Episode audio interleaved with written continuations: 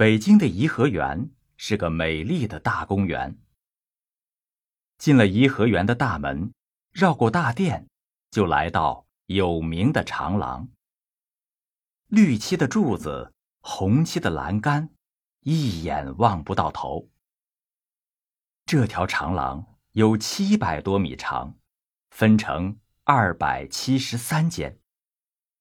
每一间的横间上都有五彩的画，画着人物、花草、风景。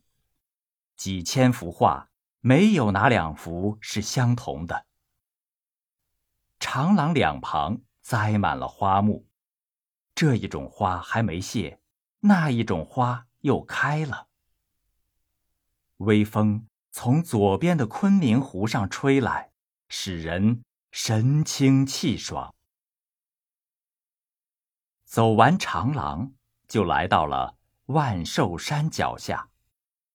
抬头一看，一座八角宝塔形的三层建筑耸立在半山腰上，黄色的琉璃瓦闪闪发光，那就是佛香阁。下面的一排排金碧辉煌的宫殿。就是排云殿。登上万寿山，站在佛香阁的前面向下望，颐和园的景色大半收在眼底。葱郁的树丛，掩映着黄的、绿的琉璃瓦屋顶和朱红的宫墙。正前面，昆明湖静的像一面镜子。绿的像一块碧玉，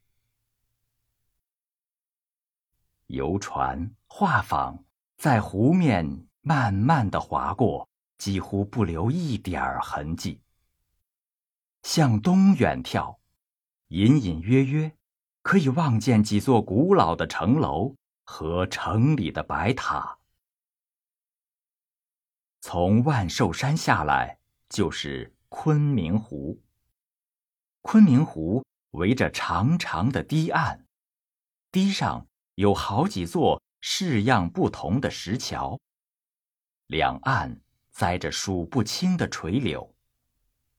湖中心有个小岛，远远望去，岛上一片葱绿，树丛中露出宫殿的一角。游人走过长长的石桥。就可以去小岛上玩。这座石桥有十七个桥洞，叫十七孔桥。桥栏杆上有上百根石柱，柱子上都雕刻着小狮子。